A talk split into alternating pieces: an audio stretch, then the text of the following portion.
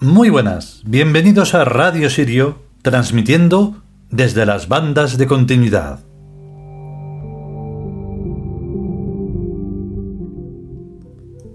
Mira que me gustan los perros, porque es que de verdad es uno de los seres más admirables de la vida por su lealtad y su bondad y todo.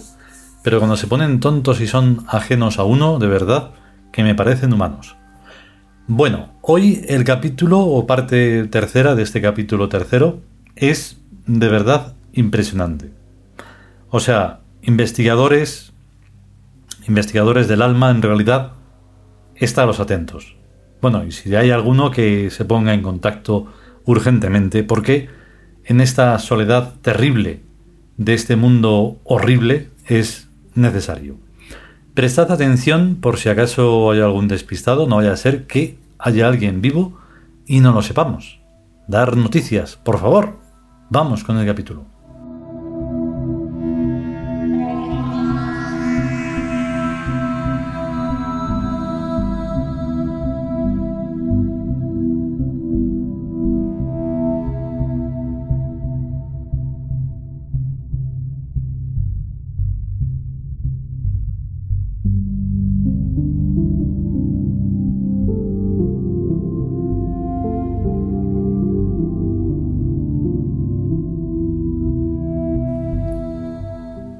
Nosotros los Tiud.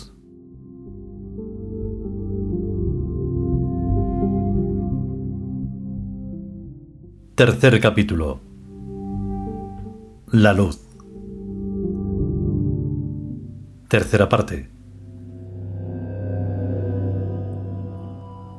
Esta concepción nos lleva a un universo en que la materia y la antimateria o nada están en equilibrio compensado y dinámico. La materia es efecto directo de las turbulencias del espacio-tiempo, en condensación provisional y en fase de aniquilamiento bajo la invasión de la nada antimaterial. La relación entre materia y antimateria es la gravedad. Imaginemos una piedra o astro situado en un espacio exento de toda otra presencia material. La fluida antimateria lo rodea por todas partes y se hunde en él, disminuyendo constantemente la masa del astro, por mutua neutralización de cantidades opuestas, hasta el extremo límite en el que el astro desaparece totalmente. Ese es un efecto de esa dinámica dual, el aniquilativo. Pero hay otro, el efecto creativo. En su camino hacia el acúmulo de turbulencias, o sea, de materia, la fluidez antimaterial arrastra otras turbulencias menores que retrasan y aún compensan a veces con superávits, el desgaste que se produce en la mutua neutralización de materia y antimateria. Las órbitas y fuerzas que se manifiestan en esa dinámica están descritas por las leyes de Kepler y Newton.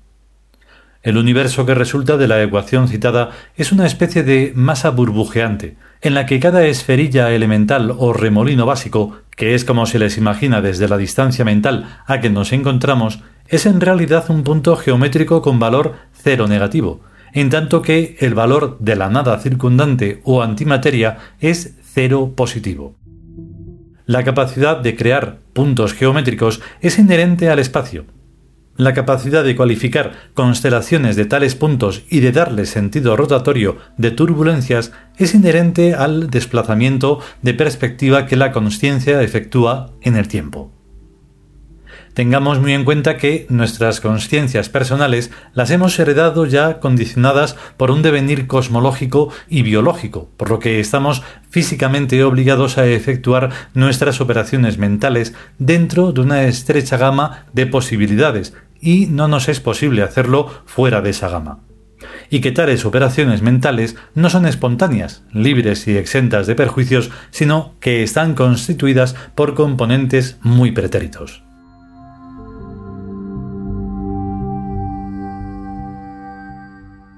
Viene esto a cuento del rechazo abismal y visceral que puede sufrir el sensorio ante la propuesta de que toda la realidad física y sensorial es pura matemática y geometría autónomas e imperativas. El anhelo y el problema de toda física es alcanzar el plano básico de los elementos más simples, el de los verdaderos átomos, indivisibles e incuestionables y descubrir su módulo de relación y su clave de realización. Lo lógico, pues, es llegar a los puntos geométricos y a sus relaciones y realizaciones geométricas. Pero ese es ya un universo mental y anímico considerado metafísico, que nos obliga a reinstalar el centro de gravedad de nuestra conciencia otra vez dentro del alma, y no como es ahora corriente entre todos los seres individualizados en algún lugar del cuerpo. La geometría es situacional. Su verbo no es el ser, sino el estar. Cuando los puntos están debidamente situados, su conjunto significa. Y en la medida en que significa, hace. Y en la medida en que hace, es. Y en la medida en que es, posee. En esta última medida nos encontramos. En la fase de someternos al poder de la geometría autónoma e imperativa. Hecho esto, si se hace, inmediatamente se ve que vivimos en un universo donde la materia es incesantemente creada e incesantemente destruida creada y destruida en la ecuación menos cero es igual y opuesto a más cero, cuya primera y básica estructura y formulación es el triángulo tiempo y espacio y consciencia, en vías hacia un tetraedro ignoto. De esto se infiere que la consciencia es tan antigua o tiene la misma edad que el tiempo y el espacio, o sea, la eternidad, el siempre, porque el más cero y el menos cero son exactamente igual de viejos también. Luego el universo resultante es de la misma quinta. Lo que ocurre es que ni la consciencia, ni el tiempo, ni el espacio se están quietos, con lo que hacen que el universo vaya cambiando y evolucionando, desde un origen geométrico muy simple a un barroquismo cada vez más sofisticado. Una orquídea, por ejemplo, es también universo.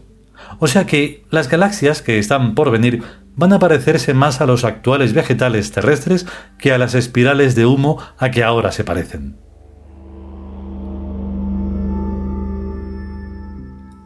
Todo es cuestión de tiempo, y la Tierra es un buen modelo para prever el futuro. Si la ecuación citada ya ha producido aquí cosas tan admirables como las flores y la música y los bellos sentimientos extraespecíficos, lógico es esperar que el proceso va a continuar indefinidamente en calidad y radio. ¿A partir de qué? ¿Cuál es el centro del universo?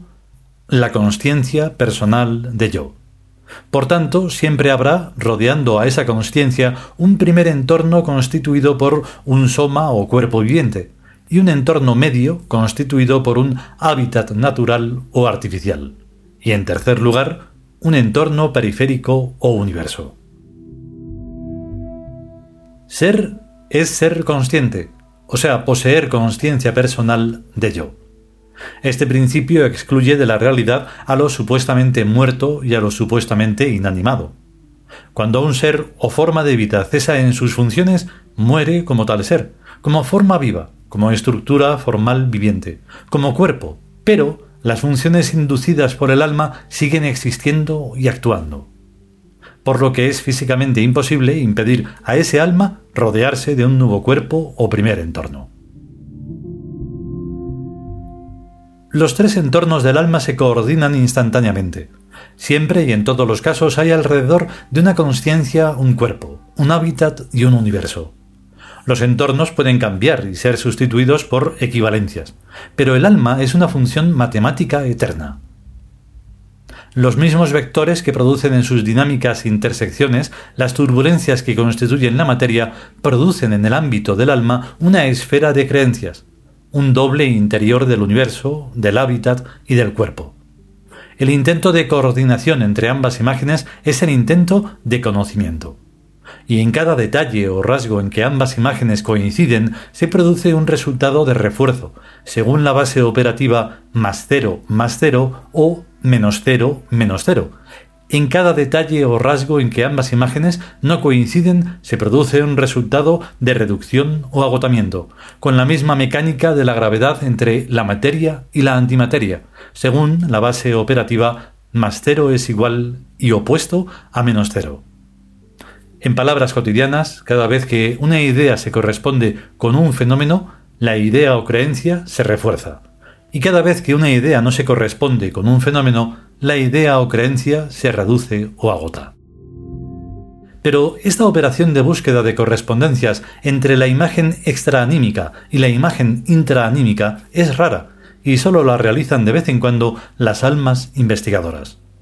Por lo general, cada uno da por supuesto que lo que cree es verdad, o sea que se corresponde con la fenomenología exterior. El supuesto tiende a lo inferior.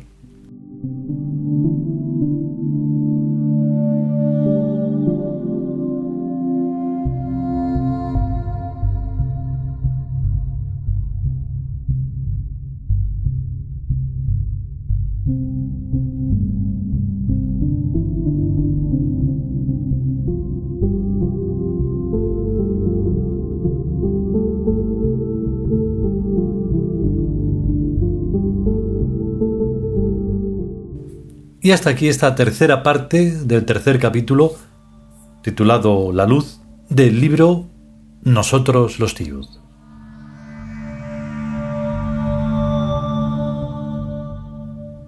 Y sobre todo hay que tener en cuenta, aparte de todo el tramo, ¿verdad? Toda esta tercera parte, en el final es ya la clave absoluta. Es aquello en lo que uno está buscando, eh, dentro del proceso, está buscando un resultado. Si el resultado pues no llega, evidentemente esa, esa intra, ese, interior que necesitamos pues se va un poco a la porra, porque claro, el proyecto se queda pues a medias. Entonces, claro, en un mundo que está solo vivo porque lo dice la física y la química, pues es un poco aburrido, ¿no? Porque nosotros nos movemos por eso, por el espíritu y por ese alma de ese alma consciente, entonces es, se hace duro. Si podemos y sobre todo si queremos, pues volveremos con la cuarta y última parte de este tercer capítulo. Mientras tanto, a estar y ser conscientes y a cuidarse. Hasta luego.